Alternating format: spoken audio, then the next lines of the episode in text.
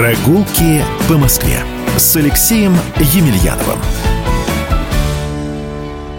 Добрый день, дорогие друзья! Это проект «Прогулки по Москве» и с вами я, Алексей Емельянов, руководитель Департамента культурного наследия города Москвы. Москва – исторический город, на территории которого расположено более 8,5 тысяч объектов культурного наследия.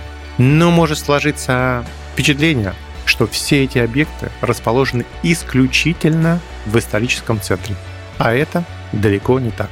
Сегодня мы с вами прогуляемся по северному округу столицы и узнаем, как, не пересекая московской кольцевой автодороги, оказаться в Петербурге, Монте-Карло, Венеции, а также заново познакомимся с одним испанцем. Сегодня, чтобы почувствовать себя частью Петербурга, совсем не обязательно преодолевать километры пути. Достаточно двигаясь из центра города по Ленинградскому проспекту мимо жилого дома управления пароходства имени Москва-Волга, это Ленинградский проспект, дом 1, мимо станции метро «Динамо», известной своими барельефами, мимо Петровского путевого дворца, развернуться в сторону Беговой аллеи к так называемому ажурному дому архитектора Андрея Бурова. И рядом с ним можно увидеть один из символов северной столицы – скульптуры укротителей коней, которые украшают Аничков мост. И это не просто копии, конные группы, сделаны по отливкам Петра Клотта и его потомкам Константином Клоттом в конце XIX века. Легендарные скульптуры открывали парадный въезд на Беговую аллею, ведущую к московскому ипподрому уникальному памятнику, история которого насчитывает почти 190 лет – не покидая Северного округа, можно запросто касаться не только в Петербурге, но и в Монако.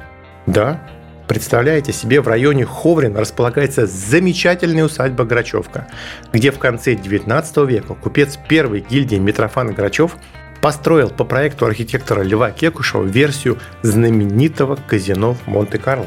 Сегодня в бывшей усадьбе располагается лечебное учреждение, но в дни исторического и культурного наследия Грачевка открывает свои двери, и москвичи могут увидеть роскошные интерьеры московского Монте-Карло.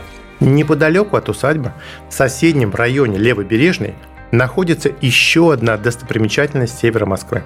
Это парк Дружбы, который заложили в 1957 году участники Всемирного фестиваля молодежи и студентов. Он интересен в том числе и тем, что в нем располагаются монументы-подарки – переданные Москве городами, побратимами и зарубежными странами. Индии, Финляндии, Венгрии, Дании, Киргизии, Испании. И на один из таких подарков хочу обратить ваше внимание. Скульптура Мигеля де Сервантеса.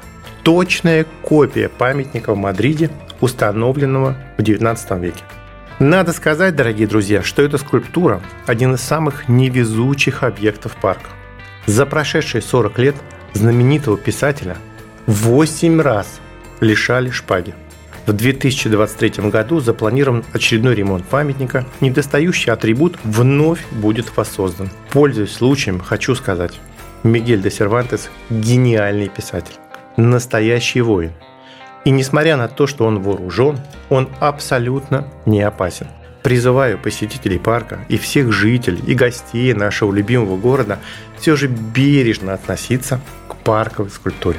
Чтобы поближе познакомиться с историко-культурным наследием Северного округа, а также других округов столицы, я приглашаю всех прогуляться по московским улицам. Я уверен, вас ждут яркие впечатления и незабываемые открытия.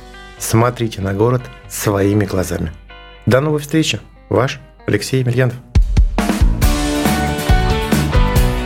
Прогулки по Москве. Проект создан при поддержке Департамента культурного наследия города Москвы.